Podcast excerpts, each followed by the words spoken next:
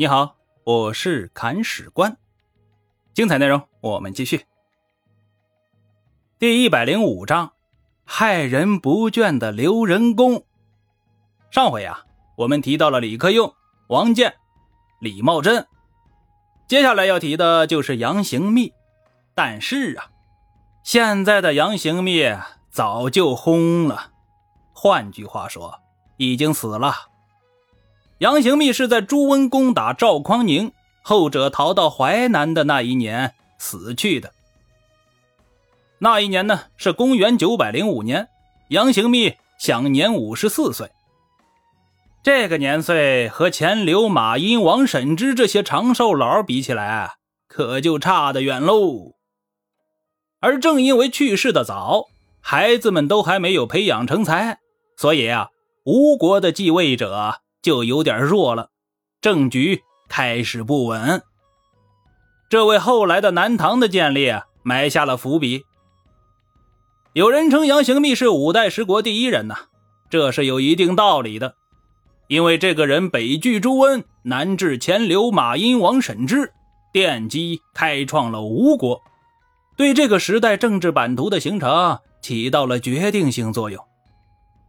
他是南方抵御北军入侵的一道屏障，为南方各国探索经济、政治、社会发展模式提供了相对稳定的外部环境。他本人呢，也十分擅长治政理民，为南方社会经济发展做出了很大贡献。所以说啊，杨行密是个乱世中的建设者，也是个宽厚长者。他有很强的人格魅力。这个人既不嗜杀好战，也不暗弱无能，在戾气与和气之间把握的刚刚好，这在五代十国期间是很难得的。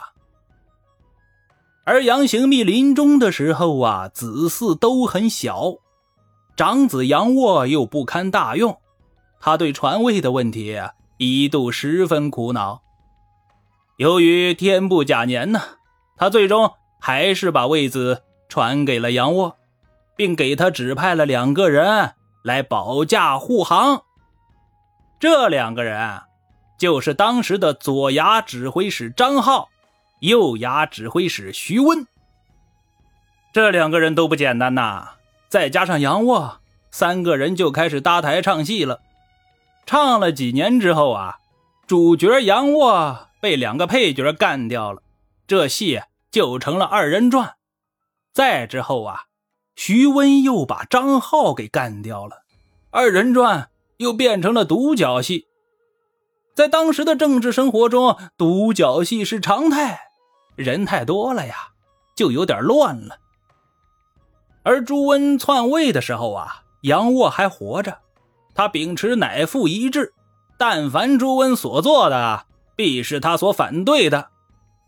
杨沃小朋友一直在高喊口号：“打倒朱温，打倒伪皇帝，兴复朝廷，光复大唐。”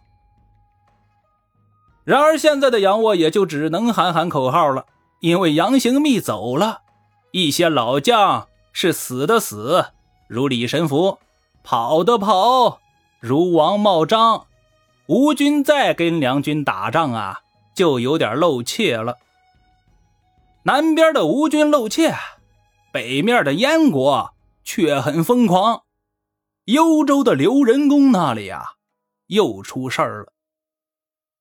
我们说啊，危难时刻残暴无德的人，安逸的时候就会变得骄奢淫逸，而刘仁恭就是这样的人。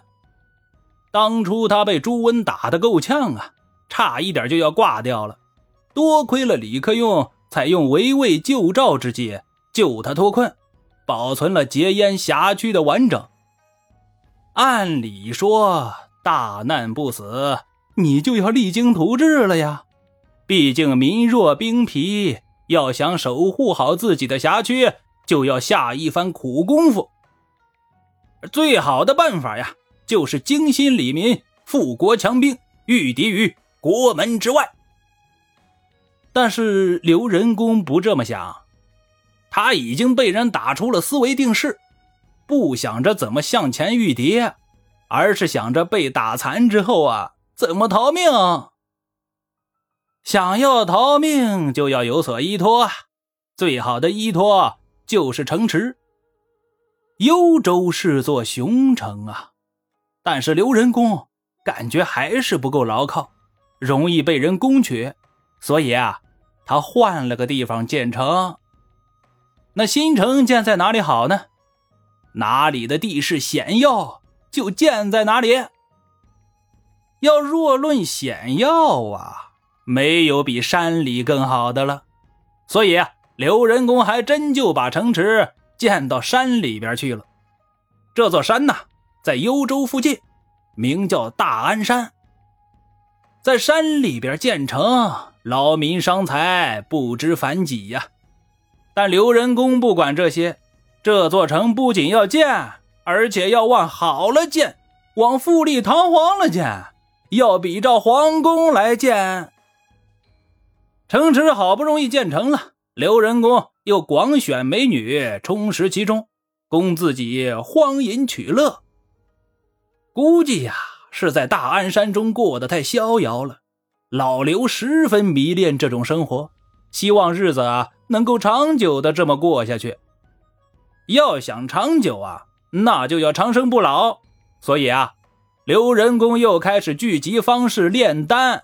狂吃富含重金属的大补药啊！一个人荒淫到这种程度，一般离灭亡也就不远了。但是刘仁恭用实际行动证明，没有最坏，只有更坏。他要重新来界定“荒淫无耻”这个词的含义。刘仁恭把办公地点迁到大安山以后啊，开始在辖区实行新政。新政啊，其实很简单，概括成一句话就是抢劫民财。怎么抢呢？先从货币政策入手。刘仁恭下令把辖区所有的金钱全都搬到大安山去了，民间禁止银钱流通，并且开始发布新币，而新币呀是用泥土烧制而成啊，毫无价值可言。这样一来，大燕国的辖区所有的财富都流到大安山去了。算计自己的子民还不够，刘仁恭还把算盘打到了境外。他下令禁止江南的茶叶入境，不许南方的商人进入辖区。而当时喝茶已经比较流行了，民间的一些地主富户已经养成了喝茶的习惯。你不让茶叶进来，这些人日常喝什么呀？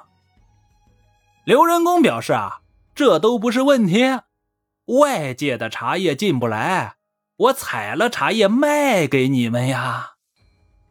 我们说幽州产茶叶吗？刘仁恭说产，那就真的能产，而且产地还在大安山。刘仁恭命人在山中采了一些树叶子，冒充成茶叶，卖给辖区的百姓。但百姓也不是傻子呀，上一回当是不会上第二回的。但刘仁恭说：“你们必须上第二回，而且不只是第二回，以后还要一直上下去啊。谁若是不听话呀，谁就要掉脑袋。看到没？”人真的可以无耻到这种地步？这不是想钱想疯了，而是入魔了呀！我们有理由相信刘仁恭已经不把自己的辖区当回事儿了，他只想在大安山里做自己的土皇帝。然而，土皇帝是这么好做的吗？